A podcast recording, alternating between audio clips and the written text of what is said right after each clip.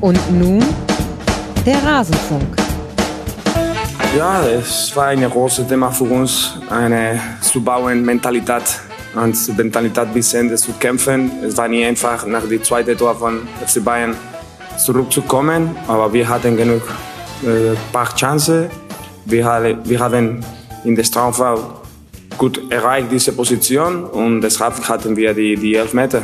Aber wir haben ein bisschen gewechselt, ein bisschen breiter sein, aber auch Spiele in der Mitte. Das ist der Weg, äh, eine starke Mentalität zu haben, in der schlechten Moment hier in Allianz zusammen zu bleiben. Alles zum letzten Bundesligaspieltag. Tja, ihr müsst jetzt ganz stark sein, liebe Taktikliebhaberinnen und Taktikliebhaber da draußen. Sogar ein so hochtaktisch analytischer Trainer wie Xavi Alonso, der spricht dann von Mentalität, die er in sein Team reingebracht hat. Immerhin über eine taktische Maßnahme. Und damit hallo und herzlich willkommen hier im Rasenfunk. Wir wollen sprechen über die Bundesliga der Männer und wir legen heute einen Schwerpunkt, ihr habt es alle erraten oder im Folgentitel schon gesehen, wir legen einen Schwerpunkt auf Leverkusen und dazu begrüße ich bei mir Sebastian Bergmann von der Rheinischen Post, der Rare, Rare Name 2K14 auf Twitter. Da stolper ich jedes Mal. Aber schön, dass du dennoch hier bist. Hallo Sebastian. Hi Max, grüß dich. Danke für die Einladung. Ja, ich danke dir, dass du hier bist, äh, denn äh, Leverkusen, das Team der Stunde, das merkst du auch in deiner täglichen Arbeit, nehme ich an. Ja, ich habe es ähm, im Vorfeld schon erwähnt. Äh, man wird tatsächlich ähm, häufiger darauf angesprochen äh, und gefragt, was ist denn eigentlich mit Leverkusen los? Und ähm, gefragt halt, äh, ja, wie viel Spaß es denn macht. Und ich kann einfach nur sagen, macht Spaß, der Mannschaft gerade zuzusehen. Das kann man allerdings sagen. Immer noch ungeschlagen. Man hat jetzt von fünf Pflichtspielen vier gewonnen, dann eben dieses 2 zu 2 beim FC Bayern geholt. Darüber wollen wir jetzt gleich sprechen und was Leverkusen auszeichnet. Solltet ihr hier, liebe Hörerinnen und Hörer und liebe Zusehende bei YouTube, solltet ihr im, äh, im Hintergrund hier Bauarbeiten hören, das bin ich. Ich bin hier in Hamburg gerade und die haben heute Morgen um halb acht angefangen.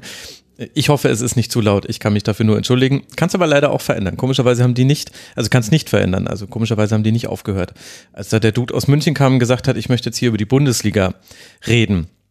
Aber dann lass doch mal vielleicht bei diesem Spiel gegen Bayern beginnen. Es war am Ende ein 2 zu 2. Xabi Alonso hat ja im Intro auch so ein bisschen gesagt, man hat so ein bisschen umgestellt. Ähm, er hat außerdem noch äh, darauf Bezug genommen, dass in den ersten 20 Minuten Leverkusen kein gutes Spiel gemacht hat. Aber großer Unterschied zu manch anderem Jahr, vor allem auswärts in München. Diesmal konnte man zurückkommen in dieses Spiel und man hätte das ja vielleicht sogar gewinnen können.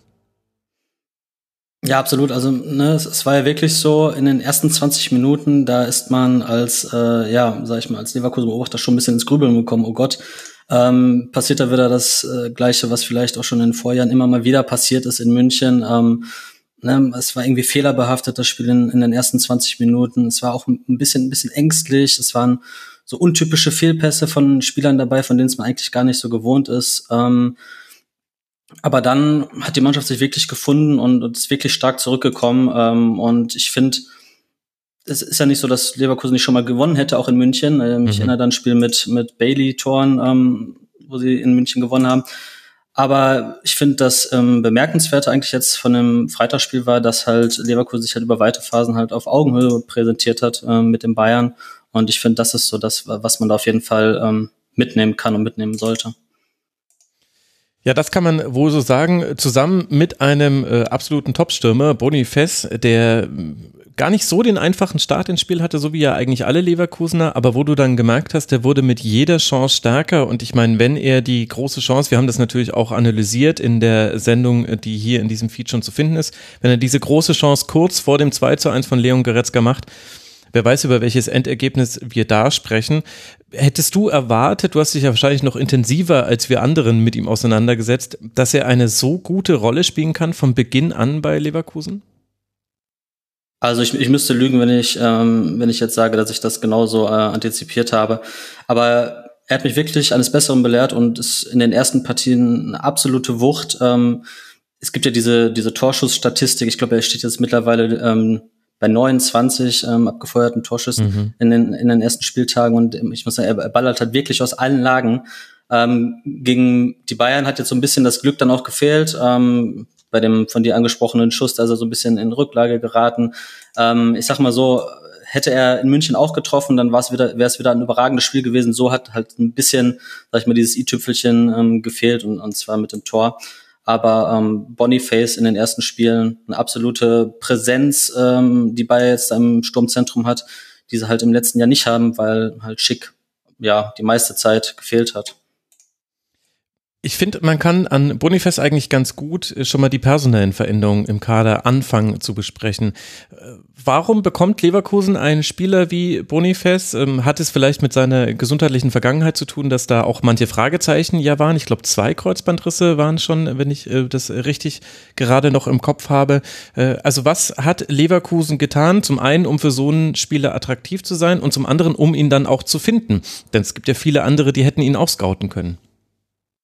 Ja, ich sag mal, seine Auftritte in, in der, in der Euroleague, die haben natürlich ihn auf, auf viele Zettel irgendwie ein bisschen gespielt. Ähm, Gerade auch die Auftritte gegen die deutschen Teams, ähm, die waren stark.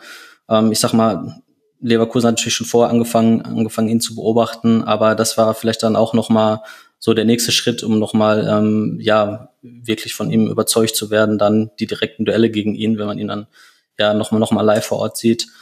Ähm, ich denke, die Kreuzbandrisse, die du angesprochen hast, die waren sicherlich ähm, ein Teil davon, warum auch andere Teams, ich habe vorhin nochmal gelesen, also Leipzig soll ja auch Interesse an ihm gehabt haben. Ähm, das war natürlich so ein, so ein Ding, so ein Knackpunkt, womit man sich als Verein dann auseinandersetzen musste bei so einer ähm, Investition. Ich meine, er war jetzt auch nicht nicht gerade sehr günstig. Ähm, man geht ja schon ein gewisses Risiko ein, ähm, wenn man einen jungen Spieler holt, der dann aber auch schon ja so eine Verletzungshistorie hat. Aber Leverkusen war sich dessen bewusst und hat dann, war halt so vom Spieler überzeugt, dass sie gesagt haben, also dieses Risiko, das, das gehen wir halt gerne ein. Und ähm, die Krux war ja auch so ein bisschen, ähm, ja, was Simon Rolfes auch immer wieder betont hat, dass man ja mit Patrick Schick eigentlich einen Stürmer hat, der gesetzt ist, wenn er fit ist, wenn mhm. er in mhm. Form ist. Äh, dann hat man da vorne einen und ähm, man muss im Prinzip ähm, bei der Stürmersuche musste man ein bisschen darauf achten, dass man jemanden auch findet, der im Fall der Fälle und im Zweifel auch ähm, ja akzeptieren kann, wenn halt ein Patrick Schick zurück ist, dass man unter Umständen halt ähm, erstmal vielleicht auch ein bisschen auf der Bank sitzen kann. Kann man sich ja inzwischen äh, gar nicht mehr vorstellen, aber gut, ist ja auch noch eine ganze Weile hin, nee. bis äh, Patrick Schick dann vielleicht endlich wieder fit ist. Und was ja, glaubst du? Zwei, zwei, zwei, drei Wochen und dann ist, glaube ich, Teamtraining schon wieder möglich zumindest. Ich weiß, das habe ich auch gelesen. Das habe ich allerdings in der letzten Woche, im letzten Jahr auch immer wieder gelesen. Ja, ja er ist jetzt kurz davor, ja. ins Training einzusteigen. Deswegen, ich bin da, sorry, da bin ich ein bisschen äh, zurückhaltender. In der letzten Saison dachte ich auch immer wieder, er kehrt zurück. Das brauche ich dir ja nicht erzählen. Und warum glaubst du, kommt dann so ein Spieler wie Boniface zu Leverkusen? Ja, es, es war ja so, dass ähm, Boniface, ich meine, es war bei den Fans ja fast schon ähm, so ein Running Gag, dass er sich immer wieder ähm, bei Instagram und so präsentiert hat mit, mit Bayer-Trikot, dass er dann im, im direkten äh, Duell dann mitgenommen hat und hat sich also äh, bisschen selbst schon ähm, ja angeboten. Ähm, ich glaube, Boniface hatte einfach Lust, hat gemerkt, wow, in der, in der Bundesliga, da sind ganz gute Stadien, da sind, sind ganz, ganz, ganz tolle Fans. Ähm, darauf habe ich Bock. Und ähm, ja, ich sag mal, Leverkusen ist natürlich dann auch als Verein einfach nochmal die jetzt nicht nur in Südamerika, sondern eigentlich auch ähm, europaweit dann so ein bisschen natürlich den Ruf haben, auch junge Spieler auszubilden, denen eine Chance zu geben und ähm, ja, so als Sprungbrett halt zu funktionieren. Und jetzt ist ja Boniface gar nicht äh, der einzige Neuzugang, der gut eingeschlagen ist. Ich habe ja gesagt, man kann quasi anhand von ihm eigentlich viel, was sich verändert hat bei Leverkusen besprechen. Ist er denn überhaupt der wichtigste Neuzugang? Also wir hätten noch Grimaldo anzubieten, wir hätten Granit Xhaka anzubieten, Jonas Hofmann ist noch gekommen. Ich will auf jeden Fall noch über Nathan Teller mit dir sprechen, weil ich den nämlich schon wieder selber komplett vergessen hatte und dann gesehen habe, Moment mal, der ist ja auf dem Papier der teuerste von den ganzen. Was macht der eigentlich? Aber lass mal erst bei dem bleiben, die jetzt schon wesentliche Minuten gespielt haben.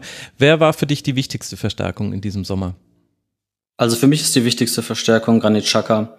Also er, er bringt der Mannschaft halt so ein Element, was vor einfach, ja, nicht nur in der Vorsaison, sondern eigentlich in den letzten Jahren ähm, ja, ge gefehlt hat. Ähm, mit Robert Andrich kam natürlich jetzt schon mal zuletzt ein Spieler dabei, der so ein bisschen das reingebracht hat, was, was die Mannschaft brauchte. Und Granit Xhaka ist aber nochmal, das hat sich jetzt gezeigt, schon in den ersten Spielen, da bin ich auch ja nach so wenigen Minuten, sag ich mal, doch relativ überzeugt davon, dass es nochmal eine ganz andere Qualität auch ist, ähm, fußballerisch. Und ähm, ja, Granit Xhaka mit, mit seinem Führungsanspruch, ähm, seiner Erfahrung, der gibt der Mannschaft so unglaublich viel und ähm, dazu noch in zentraler Rolle. Also für mich ist Xhaka der ähm, Neuzugang, der da den größten Unterschied ausmacht. Du hast ja gerade schon die anderen auch angesprochen. Also mhm. wir reden hier von ähm, vier Sommerzugängen, die es auf Anhieb äh, in die Startelf geschafft haben, die auf Anhieb absolute Führungsspieler sind. Und ich weiß nicht, wann es das das letzte Mal gegeben hat, dass man da ja so selbstbewusst schon nach wenigen Spielen sagen kann, Top-Transfers, Top-Sommer. Mhm. Unter anderem ja auch äh, jemand wie Grimaldo und Interessanterweise gibt es jetzt so ein paar, die aber so aus dem üblichen Transfermuster rausbrechen von Leverkusen. Also ganz so das Klischee, das ich auch manchmal hier so bedient habe, ja, du musst 17 Jahre äh, alt sein und 40 km/h schnell laufen, dann verkauft dich Leverkusen irgendwann. Also ganz so schlimm war es ja nicht. Man hatte immer schon, du hast ja Robert Andrich zum Beispiel schon erwähnt, jemanden mit dabei aber jetzt scheint es so nochmal deutlicher eine Mischung zu sein. Ich meine, äh, Granit Xhaka, Jonas Hofmann sind schon ältere Spieler in Anführungszeichen. Grimaldo, jemand, der 27, glaube ich, auch äh, relativ erfahren. Hat das auch damit zu tun, dass jetzt jemand anderes die Transferentscheidungen trifft bei Leverkusen mit Simon Rolfes? Ja, ich, ich denke, es ist einfach wirklich eine, eine Abkehr von der bisherigen Strategie oder eine Anpassung dieser zumindest.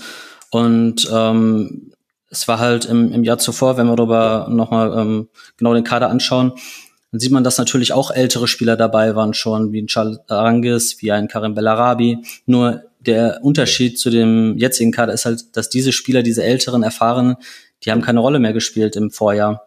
Und jetzt hat man halt auf Schlüsselpositionen Spieler verpflichtet, die ähm, sofort ähm, entscheidende Funktionen übernehmen. Und das ist so ein bisschen der Unterschied halt ähm, im Vergleich zu den Vorjahren man hat halt ähm, bei Bayer in diesem Sommer halt Wert drauf gelegt, dass man Spieler verpflichtet, die ähm, ja nicht nur Führungsqualitäten mitbringen, sondern auch den Anspruch haben, diese halt auch auszuführen bei Bayer. Und das ist halt das, ich meine, das ist eigentlich allgemein bekannt, da sage ich dir auch nichts Neues, aber dass Bayer so ein bisschen halt, wie du gesagt hast, immer so als die Truppe war, super talentiert, Top-Potenzial, auf allen Positionen irgendwie spannende Spieler hat aber dass irgendwie so die Spieler gefehlt haben, die Profis gefehlt haben, die das ganze Konstrukt so zusammenhalten, zusammenführen. Und ich denke, da haben sie in diesem Sommer halt ganz gute Griffe getätigt. Also wir müssen da unbedingt noch ausführlicher drüber reden, aber ich würde gerne noch, wenn wir jetzt schon bei den Neuzugängen sind, das quasi noch abrunden. Also wir, wir alle sehen, was Schaka, Hofmann, äh, Boniface und auch Grimaldo auf den Platz bringen. Du hast ja selber gesagt, vier Spieler, die sofort eine wichtige Rolle spielen. Das äh, gab so zumindest schon sehr, sehr lange nicht mehr. Und dann haben wir aber eben noch äh, einen, einen Spieler, den haben wir kaum gesehen, Nathan Taylor, auf dem Papier hier mit äh, über 23 Millionen Euro Transferablöse, der teuerste Neuzugang dieses Sommers, hat bei Burnley gespielt, war von Southampton ausgeliehen und ist jetzt fix zu Leverkusen gewechselt. Der sollte eigentlich so ein bisschen der Diaby-Ersatz sein. Warum haben wir von dem erst so wenig gesehen? Ja, ich denke mal, ähm, er kam natürlich relativ spät, ähm, hat noch ein bisschen in, in der Championship gespielt, aber jetzt hat er ein Testspiel absolviert gegen Aachen letzte Woche, da durfte er ein bisschen ran. Ähm, ich war leider nicht vor Ort, aber habe mir von den Kollegen berichten lassen, ähm, dass er da noch so ein bisschen ja Schwierigkeiten hatte oder sich erstmal finden musste. Ähm, von daher denke ich Ihnen, es ist bei ihm einfach so eine Sache, ähm, ja, die halt noch Zeit braucht. Ne? Die Akklimatisierung in Deutschland, neues Land, ähm, neue Liga. Ich denke, ist einfach der Punkt, warum wir ihn bis jetzt dann jetzt noch nicht ähm, so klar gesehen haben wie die anderen neuen. Diaby-Ersatz hast du angesprochen. Mhm. Ich denke, dass er schon ähnliche Stärken ähm, mitbringt. Ähm, aber der Vorteil oder das, das Gute gerade bei Bayer ist, dass sie halt eine funktionierende Mannschaft haben und dass alle ähm, anderen neuen, du hast jetzt Teller angesprochen, aber wir haben da noch Schick, über den wir schon gesprochen haben. Wir haben noch einen Piero Hincapi, der jetzt erst ein Comeback gefeiert hat, der eigentlich auch letzte Saison klarer Stammspieler war, vielleicht sogar einer der stärksten Verteidiger Bayer letzte Saison. Die haben bis jetzt noch gar keine Rollen groß gespielt und ich sag mal, allein das ist ja so ein bisschen ähm, Zeuchte davon von der neuen Qualität, die bei Bayer jetzt gerade am Start ist. Mhm. Ja, und dann hat man noch so einen richtigen Stil gemacht, nämlich äh, Josip Stanisic sich ausgeliehen für die Rechtsverteidigerposition. Weder der Spieler konnten es so kaum glauben, ich glaube ehrlich gesagt Leverkusen auch nicht und Thomas Tuchel, Trainer von FC Bayern, kann es jetzt auch nicht so wirklich glauben, jetzt wo die Transferperiode abgeschlossen ist, dass man das äh, gemacht hat. Also wirklich sehr schlaues Vorgehen auch auf dem äh, Transfermarkt. Ja, man hat ja einen direkten Konkurrenten damit geschwächt, sozusagen. Ähm, ja, Stanisic hat jetzt, glaube ich, in München, war wohl grippekrank, hat äh, deswegen gefehlt. Ähm, aber es ist nochmal, sag ich mal, eine zusätzliche Absicherung, weil wir wissen alle, jetzt beginnen die englischen Wochen. Ähm, die Mannschaft im es hat sich jetzt an den ersten vier Bundesligaspieltagen ja kaum verändert, bis auf ähm, diese Aus Einwechslung Andrich für Palacios mit Blick auf das Münchenspiel. Es werden die Wochen kommen und so, wo man halt ähm, die ganze Kaderbreite auch benötigen wird. Und ich denke, dann wird sich auch ähm, so eine Verpflichtung wie die von Stanisic dann halt auch auszahlen am Ende. Ähm, das war ja auch so ein Ding, dass man halt letztes Jahr am Ende der Saison, man hatte die Möglichkeit, ähm, noch die Chance ins Europa League-Finale einzuziehen. Mhm. Man, man hatte die Chance in der Bundesliga halt, ähm, ja, die Euroleague vielleicht auch ein bisschen früher noch zu sichern, dann am Ende doch. Und ähm, die Mannschaft ging halt einfach auf dem Zahnfleisch in den letzten Wochen. Und ähm, Alonso hatte kaum noch Möglichkeiten überhaupt ähm, zu wechseln. Und ich denke, das ähm, Thema, das wurde auch angegangen in diesem Sommer und ähm, wird sich halt aber erst im Laufe des Jahres dann auch zeigen, wie wichtig das dann halt ist. Und dann genau so eine Verpflichtung wie Stanisic, ich denke, die ist genau dafür gedacht für diese Zeiten. Mhm. Dann lass mal über die handelnden Personen sprechen, die ja für diesen Leverkusener Wandel sprechen. Rob Chang hat bei uns im Forum geschrieben, irgendwas sei doch anders, seitdem Rolf es übernommen hat. Er nennt dafür ein paar Beispiele. Also zum Beispiel, erst hat er das Risiko genommen, äh, Alonso zu verpflichten äh, und dann äh, und damit etwas gemacht, was sich jetzt alle wünschen würden. Dann hat er mit ihm gleich den Vertrag verlängert, ähm, hat jetzt eben gestandene Spieler zusätzlich zu jungen Spielen ins, äh, ins Team geholt. Und man hat das Gefühl, also das ist jetzt das, was Rob Chang hier schreibt, dass er Leverkusen in einen Win-Now-Modus gebracht hat. Also auch so eine gewisse Ambition und Ungeduld hat, sofort was zu erreichen. Würdest du, der ja viel näher dran ist als Rob Chang und ich, dem zustimmen? Ja, also ich, ich stimme dem insofern zu, dass ähm, auch Rolfes dann die und Bayer die Strategie geändert haben, dass sie jetzt ähm, das Risiko eingegangen sind, halt ähm, wirklich Spieler zu holen. Ich sag, Schaka hat jetzt noch mal, ich, ich nenne es mal jetzt mal Rentenvertrag ähm, bekommen bei Bayer. Der mhm. ist auch schon ähm, über 30. Ähm, Hofmann ist über 30. Es sind halt Spieler, wo man weiß, gut, wir haben Natürlich kann man es nie ganz genau sagen, aber wir haben da zwei, drei gute Jahre auf jeden Fall, wo sie auf Top-Niveau noch performen können.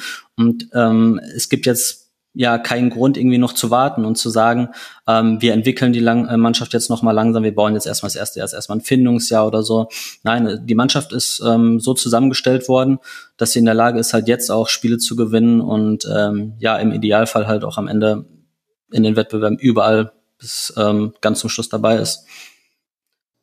Aber kannst du es erklären, warum das vorher nicht auch schon die Strategie von Leverkusen war? Weil eigentlich, wenn du jetzt sagen würdest, ich werde Sportdirektor irgendwo, ja klar, will ich ein Team zusammenstellen, was jetzt möglichst irgendwelche Titel gewinnen kann. Hm, ich denke, der große Vorteil oder der da zum Umdenken geführt hat, war im Endeffekt die ganz schwache Hinrunde in der Vorsaison ähm, die hat halt einfach bei den Verantwortlichen früh dazu geführt, dass sie gesagt haben, okay, wir müssen hier grundlegend etwas ändern. Hier muss sich grundlegend was, ähm, was angepasst werden. Und das hat dann, denke ich mal, auch bei den Verpflichtungen der Spieler, wie jetzt halt ein Grimaldo, ähm, wie ein Chaka, wo halt auch durchaus sehr viel ähm, ja, Überredungskunst, ähm, Überzeugungsarbeit geleistet werden musste, um diese dann nach Leverkusen zu holen. Und da hatte man halt vielleicht den kleinen Vorteil im Vergleich zu anderen Clubs, dass man halt sehr früh wusste, okay, wir müssen hier was ändern, wir müssen auf diese Schlüsselposition ähm, neue Leute finden und dass man bei denen halt ähm, sehr früh dran war. Ich denke, im Endeffekt war es dann so ein bisschen ähm, dieser schlechte Start im letzten Jahr halt Fluch und Segen zugleich. Ähm, natürlich will niemand so schlecht äh, in die Saison starten. Ich meine, wir haben kurz vor der Weltmeisterschaft noch darüber gesprochen, dass man sich im Abstiegskampf befindet äh, mit Bayer und jetzt sind wir halt kein Jahr später und ähm, wir reden hier vom möglichen deutschen Meister. Also von daher, ähm, ja, ich, ich denke, da war so der Zeitpunkt, wo man halt ähm, auch bei Bayer halt ähm, ja diesen Umbruch ähm, vorgedacht hat, vorgeplant hat und dann halt ja, wie wir jetzt sehen, durchaus gelungen umgesetzt hat. Das kann man, glaube ich, so sagen. Und äh, welche Rolle hat da vielleicht auch Xabi Alonso gespielt bei der Verpflichtung dieser Spieler? Meinst du, das ist noch so ein weiterer Faktor, der da mit reinkommt? Absolut. Also Xabi Alonso ist ja selbst einer, der ähm, da ganz bescheiden ist oder ganz bescheiden bleibt und sagt, nein, nein, das ist ähm, Sache des Clubs und so. Aber jeder Spieler, der eigentlich jetzt nach Leverkusen wechselt, ähm, spricht eigentlich auf Anhieb davon, ähm, ja, wie, wie toll es war, mit, äh, mit Xabi Alonso halt zu sprechen und ähm, wie fasziniert die Spieler halt von ihm sind und seine Aura, die ihm ja, muss man ja ganz klar sagen, ähm, die Bayer auch in so ein, ein ganz neues äh, Bild nochmal rückt, so ein bisschen Strahlkraft ähm, ähm, verbreitet da. Von daher denke ich, dass er da doch eine sehr zentrale Rolle spielt ähm, bei, den, bei den Verpflichtungen. Ich meine, nicht jetzt nur bei Grimaldo, da ist halt auch ein Spanier, ähm, das hilft natürlich schon. Ähm, aber grundsätzlich, auch Boniface, glaube ich, der hat auch jetzt zuletzt nochmal betont, ähm, ja, äh, wie begeistert er da war von den ersten Gesprächen mit Alonso und ja, ist für mich ein, ein ganz zentraler Punkt auch. Was glaubst du, warum hat Alonso seinen Vertrag jetzt dann schon so früh verlängert?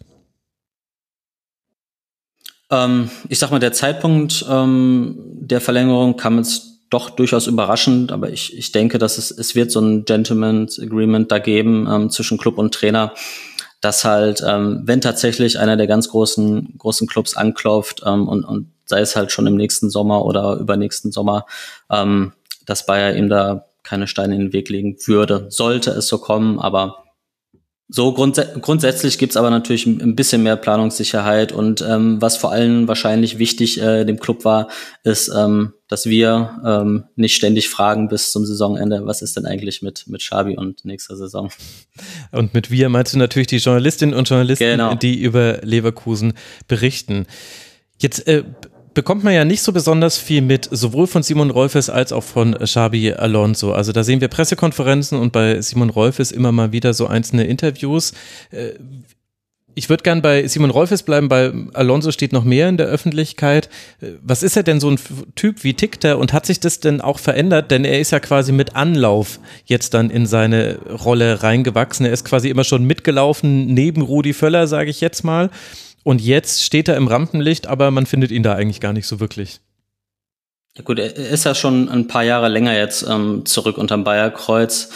Ähm, deswegen hatte er da auch, glaube ich, genügend Zeit, sich in dieser neuen Rolle zurechtzufinden. Ich glaube, ihm, ihm war klar, dass nach dem Abschied von Rudi Völler, dass er da noch ein bisschen mehr ins, äh, sich in den Vordergrund ähm, drängen muss, beziehungsweise gedrängt wird auch. Ähm, grundsätzlich ist das natürlich nicht das, was er möchte. Er möchte, glaube ich, wenn es nach ihm ging, da im Hintergrund arbeiten, die Mannschaft so zusammenstellen ähm, ähm, nach seinen Wünschen. Und ähm, ist jetzt nicht der Typ wie Rudi, der sich dann ähm, ja mit breiter Brust einfach hinstellt und sagt, so, das war Mist, das war gut. Ähm, sondern ich, ich denke, das gehört einfach für ihn dazu. Er macht's auch, ähm, aber er ist halt ganz anderer Typ halt als, als Rudi. Und dann arbeitet ja auch Simon Rolfes nicht alleine, sondern er hat äh, Abteilungen, die ihm zuarbeiten, unter anderem die Scouting-Abteilung. Auch da gab es einen Abgang. Im letzten März war das, glaube ich, also diesen März. Tim Steiden hat da Leverkusen verlassen. Kannst du uns mal kurz erklären, was war seine Rolle bei Leverkusen und wie ist denn die Scouting-Abteilung von Leverkusen jetzt aufgestellt? Die, die Scouting-Abteilung von Leverkusen ist so ein bisschen eine Blackbox. Ähm, ich sag mal, da dringt sehr wenig nach außen. Ähm, und es ist im Zweifel ja auch bei Transfers, ähm, da sind so viele Leute involviert, angefangen von, von vom ersten Scouting bis dann nochmal von vor Ort Scouting so weiter, dass da ähm, im Endeffekt dann ja jeder sozusagen seinen Teil dazu beiträgt, bis es dann am Ende zu einer Verpflichtung kommt. Und bei Leverkusen ist es halt nicht anders. Ich hatte damals auch ähm, nachgefragt beim Club, welche Rolle denn Tim Steiten jetzt da tatsächlich gespielt hat, ähm, wie, wie wichtig er war. Und mir wurde da, was ich gehört habe, nochmal gesagt, also Tim Steiten war halt einer, das, einer aus der Scouting-Abteilung und ähm, nicht jetzt vielleicht, was man denken könnte, die entscheidende Person oder so. Also das ist es dann am Ende halt auch nicht. Ähm, aber was Simon Rolfes mir jetzt auch nochmal nach Abschluss dieser Transferphase gesagt hat, dass halt dieses Zusammenspiel ähm, mit der Scouting-Abteilung, dass das halt hervorragend funktioniert hätte, dass das wirklich ein, ein Teamwork war jetzt bei allen Neuverpflichtungen im Sommer. Ich denke, da, ja, da wird jeder sozusagen aus der Scouting-Abteilung seine, seine Rolle gespielt haben. Und ähm, ich weiß nicht, ob man da jetzt einzelne Personen irgendwie herausheben äh, muss, weil ähm, ich denke, da hat jeder dann seinen Spieler im Fokus im Blick gehabt und deswegen glaube ich nicht, dass da ähm, ja einzelne Personen irgendwie nochmal mhm. genauer betrachtet werden müssten. Ja, ich meine, es ist so ein bisschen schwierig, weil eben so wenig nach außen dringt. Und dann liest man immer so, naja, Gerüchte halbe Dinge. Also, dass Tim Steiden äh, bei Transfers wie Hincapier und äh, Frimpong und ich glaube auch Diaby sogar äh, mit dabei gewesen wäre, den Transfer richtig anzuleihen. Also da eben quasi auch so ja, Sportdirektorartige Aufgaben mit übernommen hätte. Gleichzeitig wurde er ja aber nicht auf diese Rolle befördert und er ist ja aber gar nicht auch der Leiter der Scouting-Abteilung. Das ist ja Kim Falkenberg und der ist ja auch noch bei Leverkusen.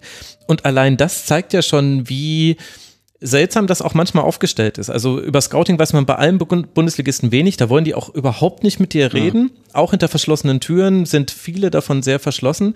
Äh, aber dass wir hier eben Scouting-Abteilung, Leiter der Scouting-Abteilung, dann Tim Steiden, ich weiß gar nicht, was seine offizielle Bezeichnung war, als er noch bei Leverkusen war, aber es war eben nicht Sportdirektor. Wir hatten auch mal Kaderplaner, ich weiß gar nicht, ob mhm. das seine offizielle war, weil, ähm, ja, wie du gerade sagst, ich, die, den Leuten werden halt Titel irgendwie zugeschustert und am Ende weiß äh, keiner mehr, dann, dann geht halt einer und dann, ja, wie, wie wird der denn danach äh, besetzt? Äh, ja, nee, da haben wir gar keinen für. Dann, genau. Ja, äh, so war es ja auch ein bisschen, bisschen bei, ähm, bei Simon Rolfes, der halt auch Sportdirektor war. Jetzt ist er Sportgeschäftsführer. Ist halt alles so ein bisschen in Personalunion.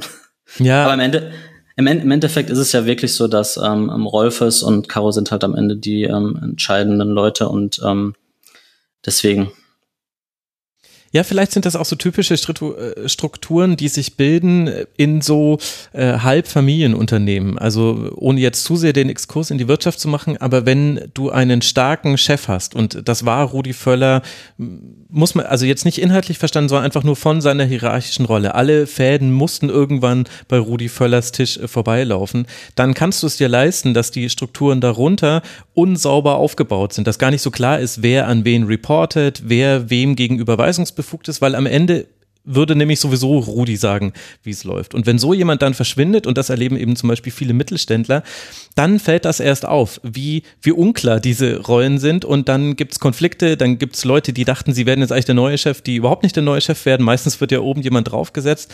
Und ohne jetzt ganz tief drin sein zu können, weil Leverkusen da sehr verschlossen ist, habe ich das Gefühl, ein bisschen ist das die Situation auch hier, dass eben einfach eine sehr äh, hierarchisch starke Persönlichkeit verschwunden ist und die, die drunter die ganze Zeit vor sich hingearbeitet haben und immer an den Rudi irgendwie mit dem Rudi, vielleicht musste man da auch manchmal nur essen gehen, um eine gewisse Entscheidung zu treffen, vielleicht gab es da gar nicht so monatliche Reportings oder so. Das scheint mir jetzt anders zu sein. Hm. Ja, wie gesagt, so viel, so viel mehr kann ich dazu auch gar nicht sagen, weil, ähm, wie gesagt, der, der Club und ist da, äh, hält sich sehr bedeckt. Es ist halt äh, Usus anscheinend in der Szene. Ähm, ich sag mal, vielleicht eine Person, die mir jetzt gerade noch ähm, einfällt, die auch neu, sag ich mal, oder eine neue Rolle zumindest weiß, ist Thomas Eichin. Mhm. Mir fällt gerade, mir fällt gerade nicht der genaue Titel ein, ähm, ähm, den er bekommen hat, aber ähm, er ist auch noch mal jetzt mit dabei, auch ähm, im, bei dem Lizenzspielerbereich, um da so ein bisschen ähm, für, äh, ja mitzuhelfen. Er ist Direktor Lizenz, habe ich mir jetzt gerade genau. ganz schnell Direkt, bei. Direkt, Direktor Lizenz, ja. Was auch immer das jetzt wieder sein soll. Aber gut, so ist es im Fußball. Ja. Äh, wie, wie, wie sagt man dann immer so schön in unserer Branche, er ist nah an der Mannschaft und in alle wichtigen Entscheidungen eingebunden. Ja. Das, okay. ist, das, das, das, ist, das ist er aber auch. Ähm, was mir, genau, das wollte ich vielleicht noch erwähnen, ähm, bei dieser ganzen Kaderzusammenstellung, das hatte mir ähm, Rolf ist nämlich noch gesagt vor zwei Wochen, Leverkusen hat halt sehr viel Wert drauf gelegt, dieses Jahr halt ähm, Spieler zu holen, die halt ähm, ja charakterlich einwandfrei sind. Also sprich, die absolut professionell ihren Beruf ausüben, die ähm, ja halt, wo man sich halt keine Gedanken machen muss, dass sie irgendwie in der Kabine ähm, irgendwie stören oder sonst irgendwas, sondern halt gen genau das Gegenteil. Ich meine, wir hatten halt letztes Jahr Spieler dabei, das war ja auch öffentlich, dann das zum Beispiel Mitchell Bakker, der dann halt ähm, mhm. ja teilweise Trainings verpennt hat, zu spät zu den ähm, ja Abfahrten zu den Spielen gekommen ist, der dann auch mal ein Spiel suspendiert wurde dass es halt sowas halt äh, nicht mehr geben soll zukünftig. Und ähm, ich denke, das war dann auch nochmal bei der Kaderplanung jetzt ein entscheidender Faktor irgendwie, wo genau Simon Rolfes mir dann auch gesagt hat, sie hatten halt auch andere Spieler auf dem Zettel durchaus, ähm, die sie gerne verpflichtet hätten, wo man, wo sie dann aber gesagt haben, okay, vielleicht pa passt das doch dann nicht ganz so gut. Sportlich absolut ähm, passend, aber alles, was sich so im, im Kopf abspielt, dann vielleicht doch eher, dass man davon Abstand nimmt. Ja, auch ganz interessanter Bereich des Scoutings, weil natürlich erklären einem alle Verantwortlichen, dass jemand, äh, dass man auch auf den Charakter geschaut habe. Aber ja. es gibt ja dann doch mehr unprofessionelles Verhalten, als man es von außen immer annehmen möchte in so Fußballteams. Aber ich meine, das ist auch natürlich ne, nicht nur, aber auch eine Frage des Alters. Ne? Dass mhm. halt vielleicht ein, ein Granit Xhaka halt vor zehn Jahren, wo man dann doch vielleicht ähm, gesagt hätte, okay, ähm, was jetzt Professionalität und so weiter angeht, dass man vielleicht dann doch ähm, leise Zweifel haben müsste. So, die sind vielleicht jetzt zehn Jahre später da gar kein Thema mehr, sondern halt, dass er halt ein bisschen als, als Vorbild da sogar vorangeht. Also ja, das stimmt wohl. Und man unterschätzt, glaube ich, wie wichtig solche Aspekte sein können, nicht äh, sein müssen. Aber äh, ich erinnere mich da an die Amazon Prime Doku zu, zu WM in Katar aus deutscher Sicht, wo Julian Brandt dann zu spät äh, zu einer Taktiksitzung kommt. Und vorher war das schon Thema, dass die Leute zu spät gekommen sind. Und entweder haben sie es rausgeschnitten oder er hat sich nicht mal entschuldigt, dass er zu spät gekommen ist. Er ist einfach reingelaufen, hat sich hingesetzt und hatte das Handy noch in der Hand. Wo ich mir so auch so dachte, ja, verrückt. Das ist ja wirklich wie im Elternbeirat, dieses Verhalten das geht da nicht. Grüße an meinen Elternbeirat. Den meinte ich natürlich nicht. Ich meinte alle anderen Elternbeiräte. Wie habe ich mich jetzt in diese Sackgasse rein manövriert? Ja, lass uns mal noch so ein bisschen allgemein auf die äh, sportliche Situation äh, gucken. Also, Leverkusen wird jetzt schon so zum Titelkandidaten raufgeschrieben. Mir persönlich ist das viel zu früh, denn ja, Leverkusen spielt super und aktuell sind auch keine Schwächen zu erkennen. Es gab aber noch nie ein Team, das wirklich die komplette Saison über durchgezogen hat. Also, das hat erst Pep Guardiola irgendwann mal in die Bundesliga gebracht und Pep Guardiola ist nicht mehr hier und die Spieler, die damals beim FC Bayern waren, sind nicht, nicht mehr hier. Aber hat sich denn auch was äh, verändert bei Leverkusen, was wir vielleicht nicht sehen? Weil wir sehen sie auf dem äh, Platz spielen. Du siehst sie ja vielleicht auch manchmal trainieren. Ist da jetzt ein anderer Zug dahinter? Haben sich die Trainingsformen verändert zu den Trainern davor? Was gibt's da zu berichten?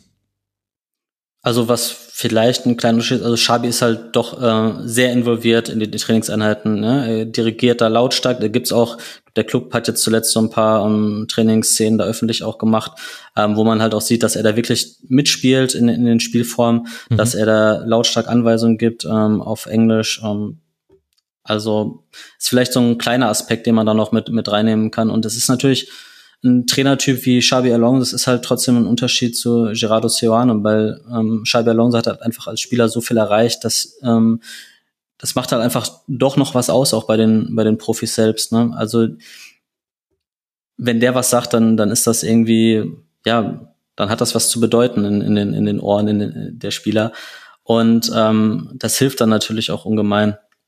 Und ähm, ne, was man halt auch von außen jetzt auch sieht, ob jetzt am Spielfeld oder so, also innen strahlt da so eine gewisse Aura, das, das kann man halt nicht abstreiten. Und das ist halt auch das, was bei den Spielern halt extrem gut ankommt. Und hat sich das Training hinsichtlich Passspiel verändert oder macht man jetzt noch mehr Trockenübungen Richtung Positionsarbeit? Weil das ist ja quasi das, was wir im Ergebnis sehen. Äh, Leverkusen ist extrem gut positioniert. Es gibt fast immer Dreiecke, oft sogar Diamanten, hat Benny Grund hier im Rasenfunk genannt. Also sprich dann ja, Parallelogramme könnte man jetzt auch dazu sagen, auf jeden Fall irgendwas mit vier Ecken halt, ähm, mhm. dass du mehrere Passoptionen immer hast. Äh, hast du da schon bevor wir es auf dem Feld sehen konnten, sehen können im Training, ah, die arbeiten da dran, das wird immer besser, weil aktuell würde ich sagen, ist das äh, der Beststandard in der Liga, was Positionsspiel und Passspiel angeht. Mhm. Nee, also dass, dass man jetzt im Training das ähm, so hat sehen können, das weiß ich jetzt nicht. Ich denke, so Spiel, also es gibt halt viele Spielformen, klar, im, im Training, ähm, auf engem Raum, ähm, aber jetzt nicht so, dass ich sagen müsste, also es ist nicht das, was ich schon mal vor, nicht schon mal gesehen hätte, irgendwie unter, unter seinen Vorgängern. So halt nicht. Aber die Intensität, muss man sagen, das wird auch von den Spielern halt immer wieder, die Intensität ist, ist unfassbar hoch wohl in den Einheiten. Und äh, ja, also es ist schon erstaunlich. Man hat es ja immer wieder, dass ehemalige Spieler Trainer werden und dann neigen wir in Ermangelung besserer Kenntnisse, ehrlich gesagt, dann immer davon, dass wir einfach transferieren, wie war der Spieler als Spieler, also der Trainer als Spieler, und dann erwarten wir einfach, dass sein Team ausspielt. Und wenn dann jemand, der eigentlich ein Defensivspezialist ist, einen Offensivfußball spielen lässt, dann sind wir erstaunt. Und wenn jemand, äh, der eigentlich Stürmer war, irgendwie immer mauert, äh, dann sind wir auch erstaunt. Und bei Xabi Alonso, da greift aber wirklich ineinander. Also dieses strategische Denken, da hat er ja auch ein Interview in der SZ gegeben, das habe ich aber im letzten Leverkusen-Fokus oder im Schwerpunkt, ich weiß gerade gar nicht, äh, auch schon angesprochen, müssen wir nicht wieder aufwärmen. Äh, das scheint einfach schon sehr, sehr eng beieinander zu sein. Und de dennoch ist ja Teil des Leverkusener Erfolgs aber ja nicht nur das Spiel mit dem Ball nach vorne und dass man eben Boniface hat und all die Neuzugänge, die wir schon besprochen haben, sondern die Abwehr steht ja auch sehr gut. Was hat denn Xabi Alonso mit diesen dreien vor allem angestellt? Also Kosunu, Tabsoba und Ta, die in der letzten Reihe ja auch schon in der Rückrunde wirklich gute Spiele gemacht haben. Ja, sie sind halt einfach, also gerade bei Tal äh, fällt es halt auch immer wieder auf. Ähm, das war ja die letzten Jahre immer so, dass man von ihm den nächsten Schritt erwartet äh, hatte. Und dann gab es vielleicht mal Phasen, wo man dann noch so, okay, ja, jetzt, jetzt kommt er, jetzt ähm, füllt er diese Rolle dann, dann aus. Aber ähm, dann kam wieder ein Einbruch. Und jetzt, sag ich mal, seit dem Jahreswechsel eigentlich schon, muss man sagen, dass Tar auf einem absoluten Top-Level da performt. Man hat es auch in der Nationalmannschaft gesehen. Ich glaube, das war sein erstes Spiel seit über einem Jahr dann äh, für die DFB-Auswahl. Auch da hat er ein super Spiel gezeigt. Ganz komisch, dass Rudi Völler sich an den erinnert hat. Das ist äh ja, ja, seltsam. Nee, aber es, es war wirklich ein guter Auftritt von ihm. Und er steht da ein bisschen sinnbildlich dafür. Auch Tabsoba, ähm, ne, über den müssen wir nicht reden, da sind wir ja schon seit zwei Jahren, sag ich mal, dran, dass, dass wir ihn dazu den stärksten Innenverteidigern der Liga vielleicht zählen, ähm, zu den Spielstärksten auf jeden Fall auch. Ähm, der hält einfach das Niveau. Und Kosunu, muss man sagen, bei ihm ist vielleicht so dieser größte Entwicklungssprung halt ähm, ja ersichtlich. Der war halt in den, in, als er gekommen ist, ähm, immer einer, ja, den konnte man reinwerfen, aber es war halt nicht so die, die Top-Option. Ne? Da, ich habe mhm. vorhin schon mal Piero Hinkapi angesprochen, mhm. hatte man halt lieber ihn äh, in der Mannschaft, ähm, weil er halt noch mal ein bisschen, bisschen mehr Aggressivität, ein bisschen mehr Zweikampfhärte noch mitbringt. Und äh, inzwischen muss man da sagen, dass Kosunu auf jeden Fall auch auf einem Level angekommen, ähm, wo man sagen muss halt, also da, da sehnt man sich jetzt nicht nach irgendwie Veränderung auf der Position. Und traust du dem Ganzen schon? Weil es gab ja immer mal wieder schon sehr gute Phasen der Defensive von Leverkusen. Also ich habe immer gesagt so, ne, weil es ja im Prinzip ähm, fast schon nach dem ersten Spieltag wurde ja Leverkusen schon ähm, mhm. in Anführungszeichen gehypt und gesagt, also so wie die spielen, da muss man den Bayern Konkurrenz machen können und so. Ich habe gesagt, ja, vielleicht warten wir doch noch mal ein paar Spieltage ab, äh, zumindest zumindest das Spiel in München, weil ich bin jetzt ja auch schon ein paar Jahre dabei und wie du sagtest, es gab immer mal wieder ähm, Phasen oder ähm, Saisons, vor denen dann gesagt wurde, also jetzt, aber dieses Jahr ist Leverkusen, aber dieses Jahr müssen sie es schaffen, müssen mit oben mitspielen und auch mal angreifen. Ne? Dieses berühmte, wir müssen da sein, wenn die Bayern schwächeln. Ähm, aber ich glaube schon, dass ähm, dieses Jahr, dass das was anderes ist. Ähm, ich habe gesagt, dieses Münchenspiel abwarten. Das Münchenspiel hat uns jetzt gezeigt, dass sie aktuell zumindest auf Augenhöhe mit den Bayern agieren können. Mhm. Und ähm, ne, es ist natürlich immer wieder was anderes, wenn man das jetzt auf eine ganze Saison betrachtet, weil wir wissen ganz genau, jetzt kommen die englischen Wochen.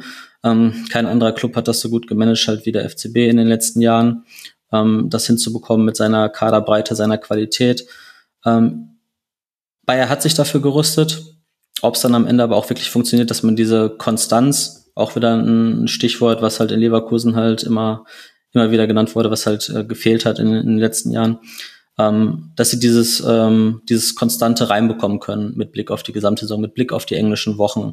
Weil man will ja auch, man will ja auch bis ähm, zum Schluss halt in den Wettbewerben dabei sein. Man hat jetzt letztes Jahr halt ähm, es auch ne, trotz dieser Schwächephase fast ins Europa League Finale geschafft. Man war also im Titel sogar recht nah und äh, Rom war sogar schlagbar. Mhm. Aber ähm, ja, ich denke, wenn wir im Winter ja, vielleicht noch nicht mal Winter, aber wenn wir im Frühjahr darüber sprechen können, dass Leverkusen wirklich noch oben ist, der Mannschaft ist es auf jeden Fall zuzutrauen, ähm, bis ganz zum Schluss, um den Titel mitzuspielen. Allerdings, ähm, ich weiß nicht, ob, ob das auch vielen so klar ist, es kommt ja noch der Afrika Cup ähm, mhm. jetzt im Anfang des äh, nächsten Jahres und Leverkusen hat jetzt natürlich mehrere Spieler, sogar jetzt zwei noch zusätzlich dazu bekommen, die ähm, ja wahrscheinlich dort spielen werden mit ähm, Boniface und Amin Adli, der den Verband gewechselt hat. Ähm, genau, Kosunu schon erwähnt, Tabsoba, das sind halt alles Spieler, die halt gerade ähm, zentrale, zentrale Rollen auch schon einnehmen. Gut, Adli ist jetzt gerade erst zurück, aber das sind halt alles so Phasen. Im Zweifel, wenn man halt weit kommt beim Afrika Cup, dann sind da, sind die Leute für fünf, äh, sechs Spiele sogar raus am Anfang des Jahres. Und äh, das sind halt solche, ja, ähm, Schlüsselmonate, die man halt überstehen muss. Und ähm, zumindest ist, sieht Bayer gut gerüstet aus für diese Phasen. Obwohl es ja gleichzeitig auch so ist, dass Alonso kein Trainer ist, der viel rotiert. Also außer ich habe da jetzt was äh, wesentlich übersehen. Gibt es denn auch Verlierer jetzt dieser neuen Stärke von Leverkusen?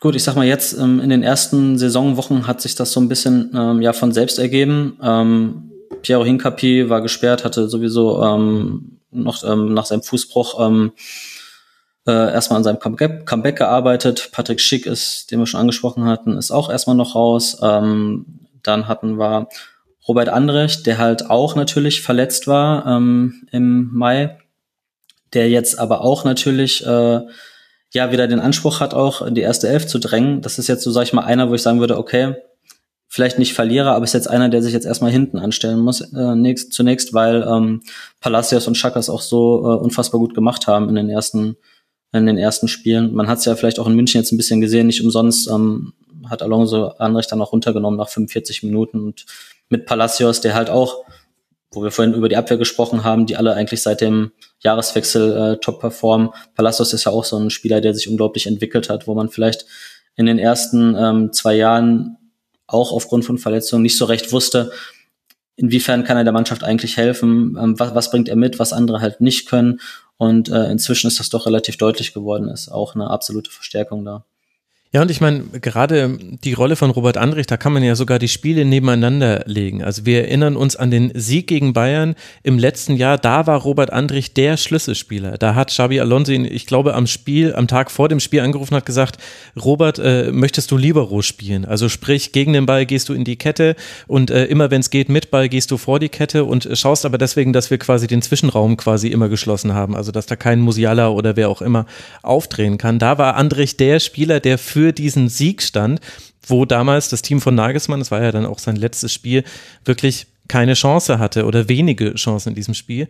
Und jetzt, fast forward, nur wenige Monate, ist Robert Andrich die eine Schwachstelle, die dazu führt, dass man im Mittelfeld keine Kontrolle hat und er muss raus und es kommt jemand, der irgendwie gefühlt nicht geschlafen hat, äh, von der Länderspielreise gerade erst zurückgekommen ist, der dann wiederum total super spielt, äh, kontrolliert spielt und in der Nachspielzeit natürlich auch noch diesen Strafstoß verwandelt. Also es ist schon, schon eine irre Dynamik.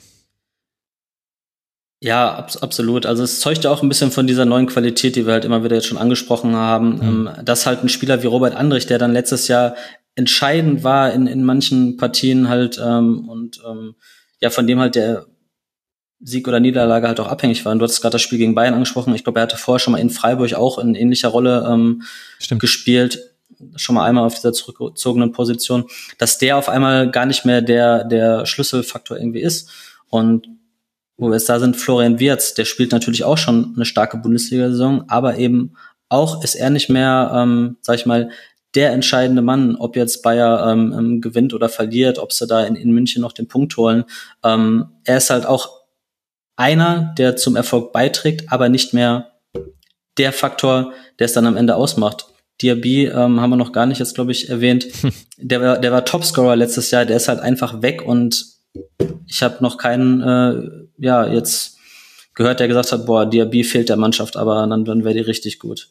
Ja, das, obwohl ja Nathan Teller noch gar nicht spielt. Wirklich, das hat, äh, ja. das hat mein Hirn zerborsten, als ich in meine Saisonvorschau-Notizen geguckt habe und dann gesehen habe, Moment mal, über den habe ich ja noch gar nicht gesprochen im Rasenfunk. Also es ist irre. Also sehr, sehr viel läuft gerade gut bei Leverkusen. Was es für Konflikte geben wird, wenn es mal schlechter läuft oder wenn es so lange so gut läuft, dass gewisse Spieler es gar nicht mehr in den interessanten Spielen in die Startelf schaffen, das werden wir sehen. Wir schauen uns auch in Ruhe den Afrika Cup an. Wir können hier total ausgeruht sein. Es sind noch 30 Spieltage, liebe Leute. Leverkusen muss jetzt noch nicht Meister werden und Leverkusen ist jetzt auch noch nicht Meister. Es gibt aber, wenn ich dich jetzt eh schon hier habe, äh, noch ein anderes Thema, was mich interessieren würde bei Leverkusen, nämlich die Jugendarbeit. Da kam nämlich auch eine Frage, ich weiß gerade gar nicht, wer sie gestellt hat. Ach ja, Max, äh, Ike Max im Forum äh, unter mitmachen.rasen.de. Wenn man Florian Wirtz rausnimmt, und eigentlich muss man den rausnehmen, denn der war eigentlich bei Köln in der Jugend, der wurde dann weggekauft, trotz eines Gentleman Agreements, dass man das äh, nicht tun wollen würde. Also Leverkusen, Gladbach und Köln hatten das vereinbart dann, wenn ich jetzt niemanden übersehen habe, ist schon ziemlich lange niemand mehr aus der eigenen Jugend äh, wesentlich mit Erfolg in den Erstligakader gekommen. Warum? Ich glaube, relativ davor war noch Harvards, ähm, den man natürlich ähm, mhm. auch, auch aus der eigenen Jugend dann tatsächlich hatte. Im Fall, du hast es jetzt angesprochen, ich glaube, der hat vier Spiele nachher gemacht für die, äh, für die U19 oder war sogar die U17 noch. Naja, wie dem auch sei. Ähm, nee, stimmt, da ist relativ wenig ähm, nachgekommen in den letzten Jahren, aber im Zweifel reicht's dann aber auch, muss man ja ganz klar sagen, wenn man halt jedes äh, zweite, dritte Jahr in Harvards oder in Wirtz dann halt ähm, ähm hochziehen kann. Und, äh, ja, wobei Harvards war 2016, 2017, also es ist jetzt schon ordentlich her. Und dann hast du quasi. Ja, stimmt. Du stimmt. hast einmal Harvards, äh, einmal Wirtz und dann sind wir aber in einem Zeitraum von sieben Jahren. Hm. Mhm. Ja, es ist, ich gebe ich dir recht, ist relativ dürftig. Ähm, die U19 von Bayer war auch letztes Jahr zum Beispiel wirklich nicht gut. Ähm, die haben dieses Jahr wieder einen deutlich stärkeren Jahrgang. Ich weiß jetzt nicht, ob da ähm, zwingend ein Spieler dabei ist, äh, wo man sagt, ähm, der wird nächstes Jahr definitiv dann zu den Profis kommen. Aber ähm, auch in der Jugendarbeit, ähm, ja, da gab es jetzt zuletzt mal die Versuche, ähm, Spieler, junge Spieler aus dem Ausland zu verpflichten. Ähm, zum Beispiel hat man den Bruder von äh, Zirkze geholt. Ähm, da gab es halt mehrere Versuche, die allerdings auch relativ ähm, ja, erfolglos bis jetzt waren. Aber wie gesagt, ähm, muss man abwarten. Jetzt der Jahrgang ist wieder ein bisschen stärker. Ob da einer dabei ist, wird man sehen. Ja, ich meine, das ist jetzt natürlich kein Problem, was Leverkusen exklusiv hat, aber allein, dass wir jetzt quasi über die Jugendarbeit von Leverkusen sprechen und du sagst, ja, da hat man sich aus dem Ausland verstärkt, das zeigt ein wesentliches Problem der, des deutschen Nachwuchsfußballs. Es ist einfach völlig mhm. irre, wie da eingekauft wird. Da gab es doch auch neulich eine FIFA-Untersuchung, oder nee, es war eine DFB-Studie, Entschuldigung, dass es keine der großen Top-5-Ligen gibt, in denen so viel im Jugendbereich schon der Verein gewechselt wird, nämlich auch im Breitensport, also betrifft jetzt nicht nur den Leistungssport das ist schon wirklich erstaunlich, wie man sich da inzwischen auch dran gewöhnt hat, dass selbst wenn da mal jemand aus der Jugend kommt, dann ist der in aller Regel, war der irgendwo anders mal sehr gut, wurde dann eingekauft und hat es dann in den Profifußball geschafft. Und so jemand wie Kai Havertz, der ist ja wirklich, da hast du ja recht, ja. den hatte ich schon wieder vergessen, von unten, von den harten Straßen Leverkusens bis, in, bis ins Stadion also geschafft hat. Er war zumindest ab, ab 10 oder 11, ne, war glaube ich bei Bayer. Genau. Also das, also. Da kann man schon davon sprechen, dass er wirklich in Leverkusen ausgebildet wurde.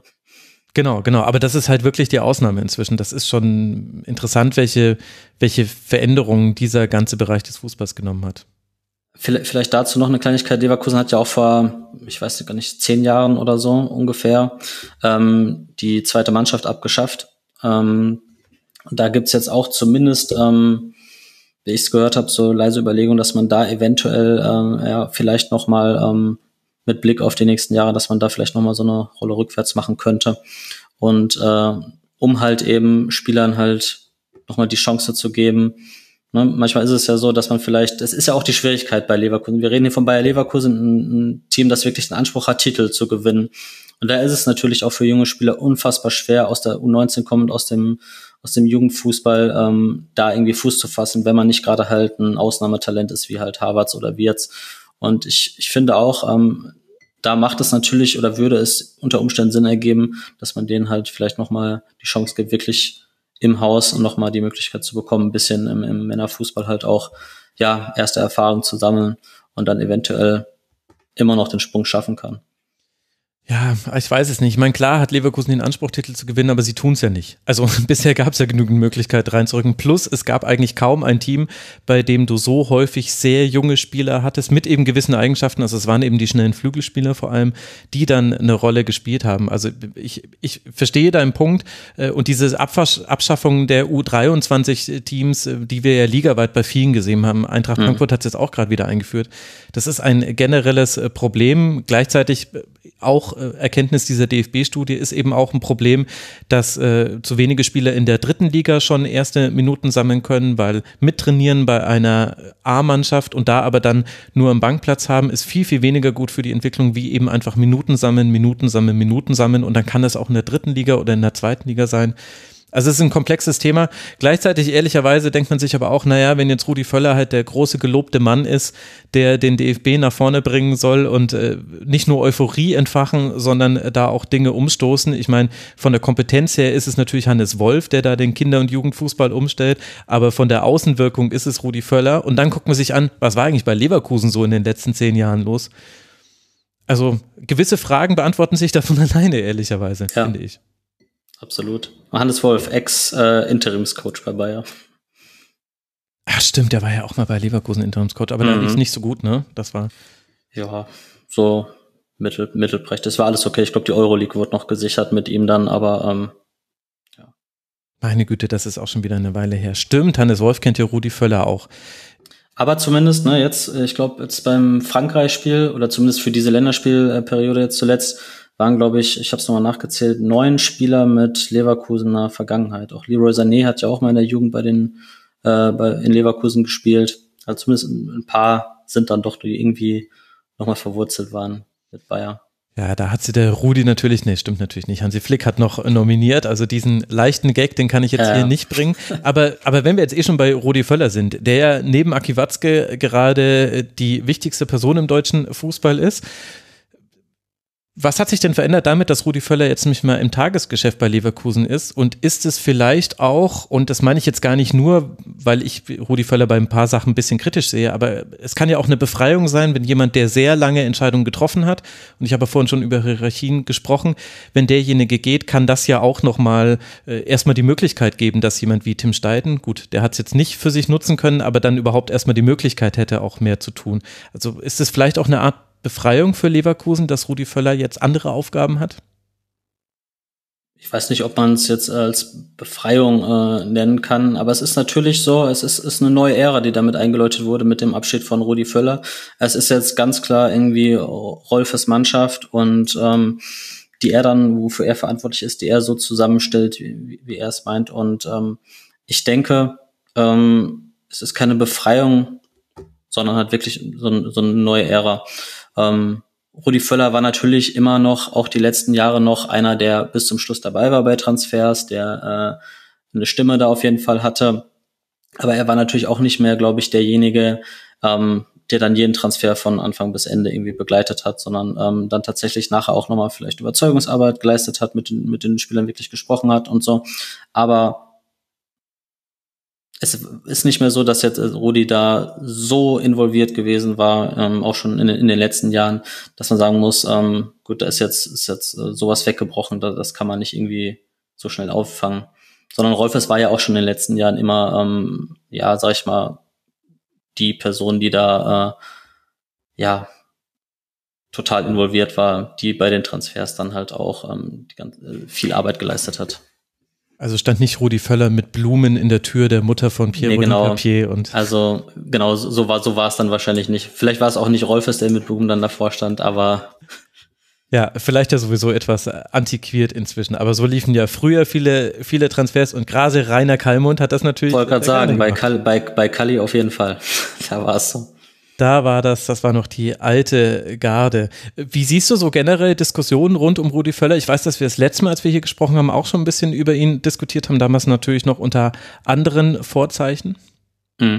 Ja, ich, ich finde es halt einfach Wahnsinn. Ich war letztes Jahr ähm, beim Abschied dann dabei und es war so erst diese Choreo im Stadion, dann nochmal der große Abschied mit allen möglichen Legenden, die dann zusammenkamen, ähm, von Otto Rehagel bis, ich weiß nicht, alle möglichen waren da äh, Rudi sagt Adieu und auch wieder fast forward, ein Jahr später und auf einmal sitzt Rudi als äh, Nationaltrainer ähm, ähm, bei Deutschland auf der Bank. Also das ist eine wahnsinnige Entwicklung, die jetzt da irgendwie wieder äh, passiert ist. Ich glaube, das hätte Rudi sich auch nicht träumen lassen, dass es so kommt. Aber das wissen wir auch. Rudi ist einer, der kann halt wirklich nicht Nein sagen, wenn er halt gefragt wird und äh, gefordert wird. Dass und, der sich äh, überhaupt noch in Taskforces reinsetzt, obwohl er doch weiß, ja, dass er dann als Bundestrainer rauskommt. Ja, er, er, hätte, er hätte es besser wissen müssen, das stimmt. Also sich da reingesetzt hat, war eigentlich, war eigentlich schon fast klar. Am Ende sitzt er wieder auf der Bank. Aber gut, ähm, zu, zumindest, zumindest ist er so, so weit, dass er sagt, äh, nee, also ich, ich bleib hier aber nicht sitzen. Ja, ich meine, da muss man ja dankbar für sein, weil, also wir müssen jetzt nicht die ganz große Rudi Völler-Diskussion hier führen, aber er steht halt einfach für das Alte im DFB. Und wenn man doch sieht, dass das Alte gerade nicht funktioniert hat, wenn das Alte an, an mehreren Turnieren gescheitert ist, im Männerbereich und im Frauenbereich lag es jetzt nicht an dem Alten, aber vielleicht auch an gewissen ähm, Strukturen, die sich dann doch gleichen, weil es ja derselbe Verband ist. Haben wir ja hier im Rasenfunk in der eigenen Sendung auch ein bisschen versucht herauszuarbeiten. Dann ist das schon einfach irritierend, wenn derjenige dann für Aufbruch stehen soll. Ja, obwohl ich jetzt sagen, sagen muss, die, ich finde die Zeit jetzt bis zur Europameisterschaft ist halt so kurz, ähm, dass man jetzt nicht zwingend zumindest als DFB eine Lösung ähm, suchen muss, die halt wieder perspektivisch ähm, ist. Also dass man sagt, wir wollen jetzt einen Trainer haben, ähm, mit dem wir halt über die nächsten Jahre irgendwie was aufbauen. Ich finde jetzt, ohne jetzt irgendwie speziellen Namen im Kopf zu haben, ich meine, Louis van Gaal wurde halt häufiger wieder genannt, wo du halt es bei den bei dem Altbekannten. Ähm, aber ich glaube schon, dass das eine Lösung sein kann, auch die halt wirklich nur bis zur EM äh, funktionieren muss. Ja, also das, das kann man so sehen. Das ist auch wahrscheinlich das, was sie machen werden. Ich meine, wahrscheinlich hat jetzt ja Japan dafür gesorgt, dass es zumindest einen weiteren Kandidaten gibt. Stefan Kunz ja. wurde bei der Türkei entlassen. Stimmt. Also wer weiß. Äh, und so eine Rolle Kunz, Wolf, Wagner, das kann sogar funktionieren. Äh, ich persönlich würde mir wünschen, aber das habe ich ja in der anderen Sendung, die wir hier hatten, auch schon gesagt, ich hätte gerne jemanden strategischen, ich hätte gerne jemanden, der den Nachwuchsleistungszentrumsfußball, der auch von mir fälschlicherweise ein bisschen glorifiziert wurde, weil 2014 ist man gar nicht wegen dieser Umstellung Weltmeister geworden. Ich hätte es ganz gern, wenn jemand jetzt äh, Trainer würde, der das von innen erlebt hat und der auch all die Probleme von innen erlebt hat. Ähm, da musst du natürlich im, im jungen äh, Alterssegment fischen. Da gibt es auch nicht allzu viele Spieler, Ex-Spieler, die den entsprechenden Rückhalt hätten. Aber da muss sich ganz viel verändern in diesem System. Und ich glaube, da bräuchte es Leute, die das, die sich wirklich damit auskennen. Und wenn ich eben zum Beispiel höre, Per Mertesacker macht eben genau diese Arbeit bei Arsenal. Ich weiß jetzt nicht, ob er Per Mertesacker dann Bundestrainer werden könnte, wollen würde und so weiter und so fort. Aber dann würde ich mir wünschen, dass dessen Expertise dann zumindest mal gehört wird. Und man hat zwar miteinander gesprochen, aber was ich gehört habe, ist man sich nicht einig geworden, ähm, was unter anderem wieder mit Kompetenzzuweisungen zu tun hatte. Ich, ich meine, das, das, ganze, das ganze Dilemma spiegelt sich ja, glaube ich, wieder in der Diskussion um ähm, ja diese ähm, Abschaffung der Tabellen äh, im Jugendfußball. Ja, ja gut, aber das ist ja, also ja. Also die Diskussion ist ja so dumm, dass man die als Medium eigentlich gar nicht führen darf. Ja, aber sie ist halt einfach falsch. Und da müssen ja. wir als Journalistinnen und Journalisten uns vielleicht halt auch hinterfragen, ob wir jeden Quatsch, den Aki Watzke erzählt, auf irgendwelchen Veranstaltungen, und das ist ja nicht der einzige Unternehmenstag, auf dem Quatsch erzählt wurde äh, von irgendwelchen Fußballfunktionären, ob man den dann ohne Einordnung weitergibt, sondern ja, das fehlt halt der Absatz, wo drin steht, alles, was er gesagt hat, stimmt nicht. Er hat das gesagt, aber es ist falsch. Es gibt ja diese Zitatkachel und da steht halt drin, dass alles Quatsch, der Leistungsgedanke muss zählen und dann gibt's halt ähm, 10.000 Likes dafür und äh, ja. Genau, und da muss auch der Journalismus einfach besser werden. Das ist einfach zu schlecht mhm. und da hilft es nämlich auch nicht dann am nächsten Tag dann Zitate von Hannes Wolf und so nachzuschieben, denn die ja. schaffen es nicht. Der es halt wunderbar erklärt hat auch. Ne? ja. Ey, da in 30 Sekunden. Ich habe einen 30 ja. Sekunden Schnipsel von ja. ihm gesehen, wo er es einfach auseinandergenommen hat. Und ich sage dir, wenn Aki Watzke eine Frau wäre, dann wäre er noch, noch eine Minute nach diesem 30-Sekunden-Schnipsel wäre der schon entlassen gewesen. Weil eine solche Inkompetenz und eine, ein solcher, also unglaublich. Aber gut, sollen sie machen. Wir gucken es uns alles an. Jetzt auch sehr schön, dass sie Andreas Rettich verpflichtet haben, aber der Taskforce nicht Bescheid gesagt haben, weshalb Minzlers und Rummenigge ausgetreten sind. Es ist einfach, es ist ein riesiger Blockbuster der DFB, man muss es sagen. Man weiß bloß nie, ob er fertig gedreht wird, weil die Schulden des Produktionsbudgets schon so überzogen ist. Aber gut, ich wollte eigentlich gar nicht mit dir über den DFB sprechen. Äh, lass noch, was zuletzt ein, ja, ja, ich weiß, eigentlich hatten wir uns getroffen hier zur großen DFB-Analyse. Eine letzte Frage habe ich noch, und zwar kommt die jetzt wieder von einem User bzw. einer Userin. B04 in Köln hat äh, geschrieben, bereits unter Boss hatte man einen guten Lauf, dann wurde die Mannschaft trotz der Ruhe des Trainers, äh, der Rufe des Trainers nicht verstärkt. Jetzt hat man ordentlich investiert, sogar ohne Hoffnung auf Wiederverkaufswerte, mit dem Ziel, um Titel mitzuspielen. Das ist für uns Fans natürlich toll, schreibt sie. Aber woher kommt der Wande? Ich denke, die Frage haben wir jetzt schon beantwortet beantwortet, aber die letzte noch nicht. Sie fragt, was passiert denn, wenn man zwar um Titel mitspielt, aber keine gewinnt? Ja, eine gute Frage. Ähm, ich weiß nicht, dann, dann hat sich ja im Endeffekt auch nichts geändert ähm, im Vergleich zu den letzten Jahren, weil da hat man halt auch immer mal gut gespielt und äh, vielleicht trotzdem nichts gewonnen. Ähm, ich sag mal, trotzdem waren ja die Mannschaften Anfang der 2000er auch die Mannschaften auch von Jupp Heynckes, das sind ja trotzdem Mannschaften, an die man sich als Fan dann auch irgendwie gerne erinnert und äh, ähm, wo man halt als Bayer-Fan auch sagt, das, das waren tolle Zeiten, das waren tolle Mannschaften, tolle Saisons und ähm, ich denke, ähm, allein dahin wieder zurückzukehren, weil auch das ist halt jetzt schon wieder, wir reden hier von zehn Jahre Schritten äh, so ungefähr, ähm, es ist halt auch schon wieder eine Weile her. Allein wenn man, wenn man das halt wieder erreichen könnte, ähm, wäre es zumindest auch schon wieder ein Schritt nach vorne. Und ich meine, so ein Titel im Endeffekt ähm, gehört dann halt auch wieder ein bisschen Glück dazu. Ähm, ich glaube, im Pokalendspiel vor ein paar Jahren hatten sie, hatten sie halt das Pech, dass äh, ja die Bayern dann es doch mal wieder ins, ins Endspiel geschafft hatten. Und ähm, ja gut, jetzt in der Euroleague, da war es halt die Konstellation, dass man halt wirklich dann am Ende der Saison mit Verletzungen ähm, und so zu kämpfen hatte, dass alle auf dem Zahnfleisch gingen. Da wäre es vielleicht auch äh, schon möglich gewesen. Jetzt hat die Mannschaft nochmal deutlich an Qualität und, und Breite dazu gewonnen. Von daher denke ich, ähm, man ist da schon auf dem, auf dem richtigen Weg. Und täuscht der Eindruck oder wächst da gerade auch im Umfeld was? Und zwar jetzt gar nicht wegen, weil man glauben würde, dass man Meister wird, sondern ich hatte schon in der letzten Saison den Eindruck, bei diesem Run in der Europa League, auch bei manchen wichtigen Heimspielen, dass da sowohl von der organisierten Fanszene als auch vom breiteren Umfeld schon größer Rückhalt zu spüren ist. Größer als vielleicht in manch anderem Jahr.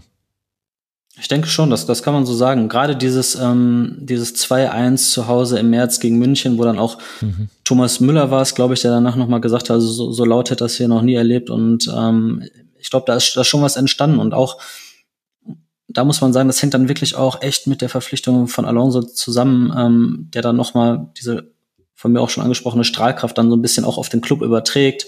Und ähm, ja, Bayer Leverkusen steht ähm, wieder für etwas und ähm, das hat halt echt eng mit der Trainerverpflichtung dann auch zu tun. Und da schließt sich dann auch der Kreis zu unserem letzten Gespräch, das wir hatten. Da haben wir nämlich äh, genau darüber auch schon gesprochen. Sebastian, ich danke dir sehr, sehr herzlich, dass du dir die Zeit genommen hast, uns Leverkusen näher zu bringen. Sebastian Bergmann von der Rheinischen Post. Danke dir, Sebastian. Sehr gerne, Max. Und danke euch, lieben Hörerinnen und Hörern, für eure Aufmerksamkeit. Ich habe wieder den Fehler gemacht. Es wurde mir so hart äh, kritisiert im Rasenfunkforum, dass ich nicht ordentlich Werbung für den Rasenfunk gemacht habe. Ich wollte einfach mit dem Gespräch starten. Also, der Rasenfunk und alles, was wir hier machen, ist rein crowdfinanziert. Äh, nichts gäbe es ohne Menschen da draußen, die freiwillig etwas Geld beweisen. Das äh, Ganze funktioniert nach dem Value-for-Value-Prinzip. Also sprich, wenn ihr eine Sendung wie diese hier gehört habt oder noch andere, dann überlegt einfach, welchen Gegenwert hatte das jetzt für euch? Den Gegenwert eines Kaffees, eines Kinobesuchs, Hörbuchs oder wie auch immer. Und sehr gerne könnt ihr auch die anderen Formate quersubventionieren. Ihr müsst ja nicht alles vom Rasenfunk hören, denn so viel, wie wir gerade veröffentlichen, ist es auch wirklich sehr schwierig. Ein paar tausend von euch machen es, aber man kann ja auch unterstützen, wenn man vielleicht nur ein Format besonders gut findet oder ja vielleicht auch nur eine Sendung, wie diesen Fokus. Rasenfunk.de slash Supporters Club. Danke für euren Support. Macht's gut. Ciao. Ciao. Das war der Rasenfunk. Von Ihnen unterstützt. Herzlichen Dank.